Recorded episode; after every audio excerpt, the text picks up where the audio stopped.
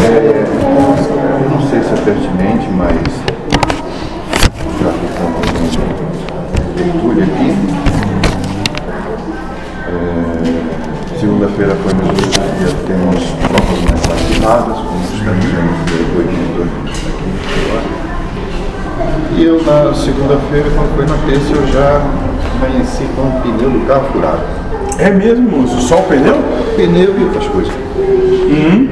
Aí depois eu fui notificado para tirar o carro da garagem, estava ocupando a garagem do outro, que eu passei muitos meses lá. De uma hora para outra não apareceu essa bronca. Do nada. Do nada.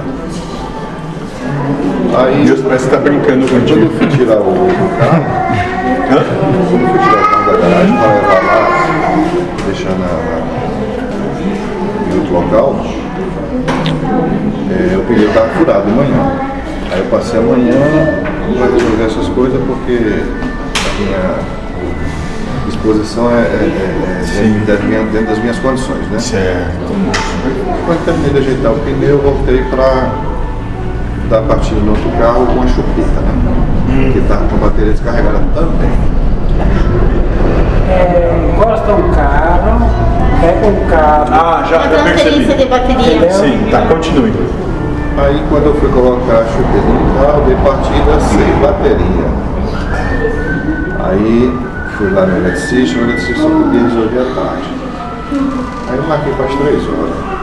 Fui lá, peguei o eletricista, tirou a bateria, levou para da casa, passou a mão todinha dentro do carro. E eu já tive bronca com o síndico, porque no grupo do WhatsApp do, do prédio, a fofoca continuou porque eu estava ocupando a vaga de outro, de outra pessoa já. né? Interessante que essa pessoa se pronunciou contra isso. Não, ela não se pronunciou, o síndico não, foram outras pessoas. Não, mas o. O dono da garagem. Isso, é isso aí. Não, não, não. Entende, moço?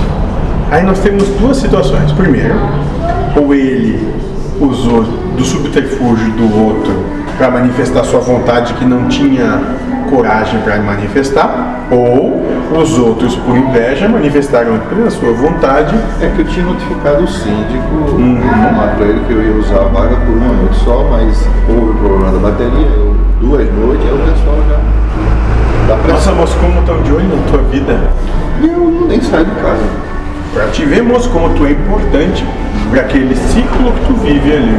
Como estão todos de olho, algumas fêmeas, inclusive.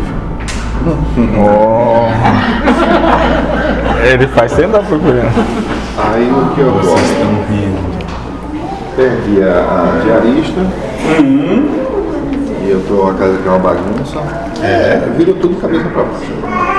Mas, moço, E eu passei a semana todinha assim de bom humor. Quando foi de ontem pra hoje eu tô aqui que eu tô um bagaço. O dia todinho. Por isso que ele ficou calado até agora. né? É, eu fiquei o dia todinho de cama hoje. Eu só saí pra ir pro cinema pra me desparecer, porque eu tava meio que.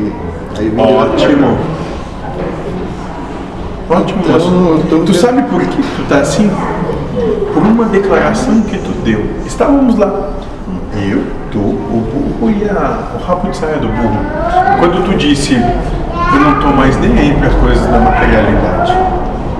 Se não tá, ó. Então nós vamos te colocar à prova.